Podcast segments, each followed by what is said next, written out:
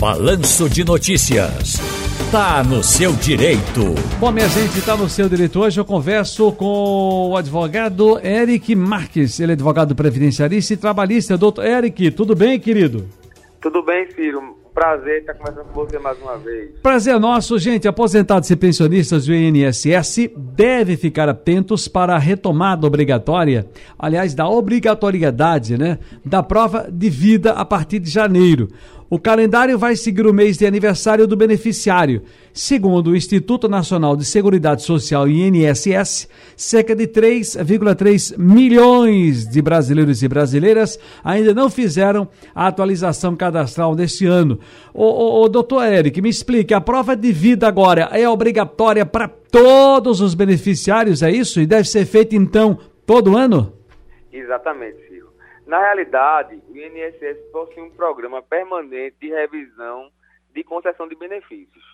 É, e o objetivo do Instituto não é só apurar possíveis irregularidades, é também apurar se algum benefício foi concedido incorretamente ou a maior, enfim.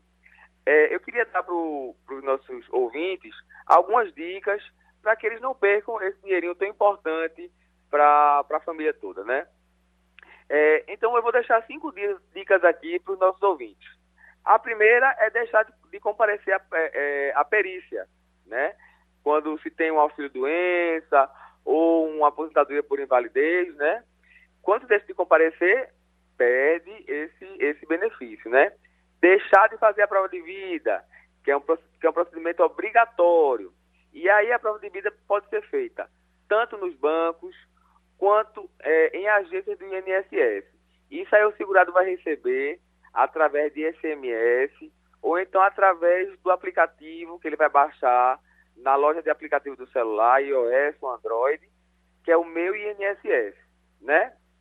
É, outra, outra, outra dica importante aí para os nossos ouvintes, que são segurados do INSS, seria também, Ciro, é, se negar a fazer o processo de reabilitação profissional. O que é que é isso? Aquele pessoal que sofreu um acidente de trabalho, né?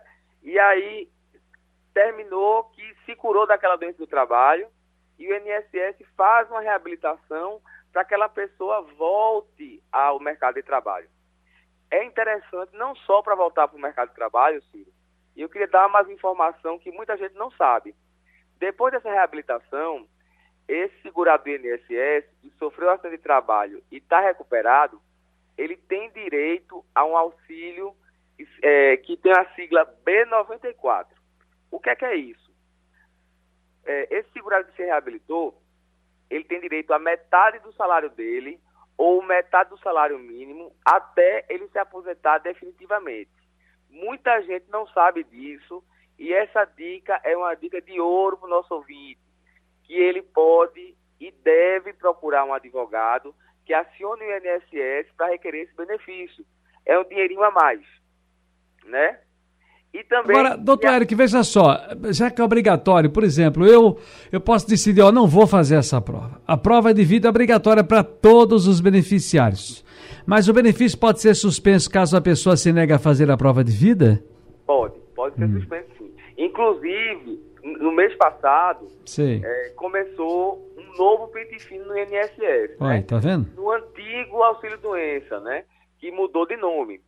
Que agora não é mais auxílio doença, é auxílio por incapacidade, é, não é permanente, ela é. Ah, me fugiu a palavra agora. Ah, é auxílio por incapacidade temporário, exatamente.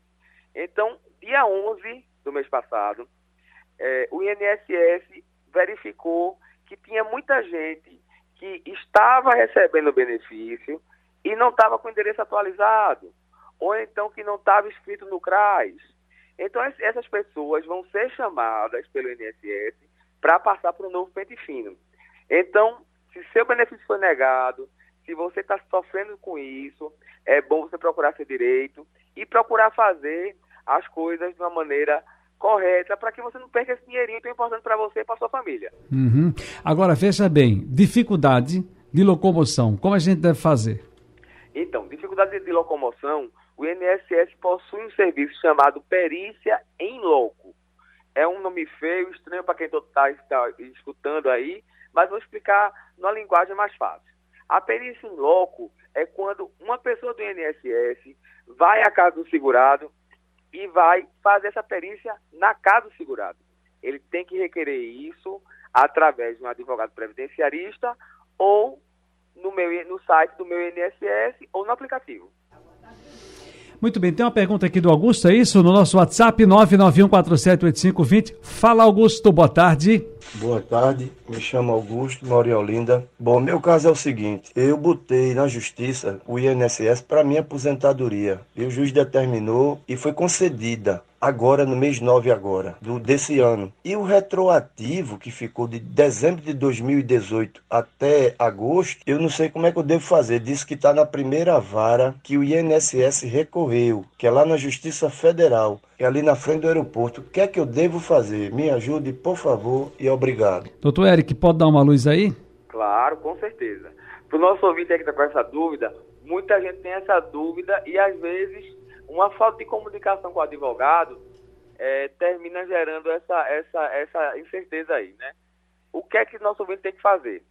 Geralmente, quando você está é, tá para receber um retroativo, é emitida uma RPV. O que é que significa isso? Requisição de pequeno valor, que não é pequeno valor, é, é um tipo um alvará, tipo uma ordem de pagamento, que ela chega até 60 salários mínimos. Quando o processo acaba, quando não tem mais recurso, que não é o caso do nosso ouvinte, o INSS recorreu ainda, né? então ele vai ter que aguardar o, o julgamento desse recurso do INSS. Mas quando terminar tudo, que foi emitida essa ordem de pagamento para ele, ele vai ter que esperar 60 dias para esse dinheiro ficar disponível para ele em conta. E aí ele procura saber com o advogado dele qual banco ele vai receber. Geralmente é Banco do Brasil ou Caixa Econômica. E aí no dia de receber ele leva RG, CPF e comprovante de residência.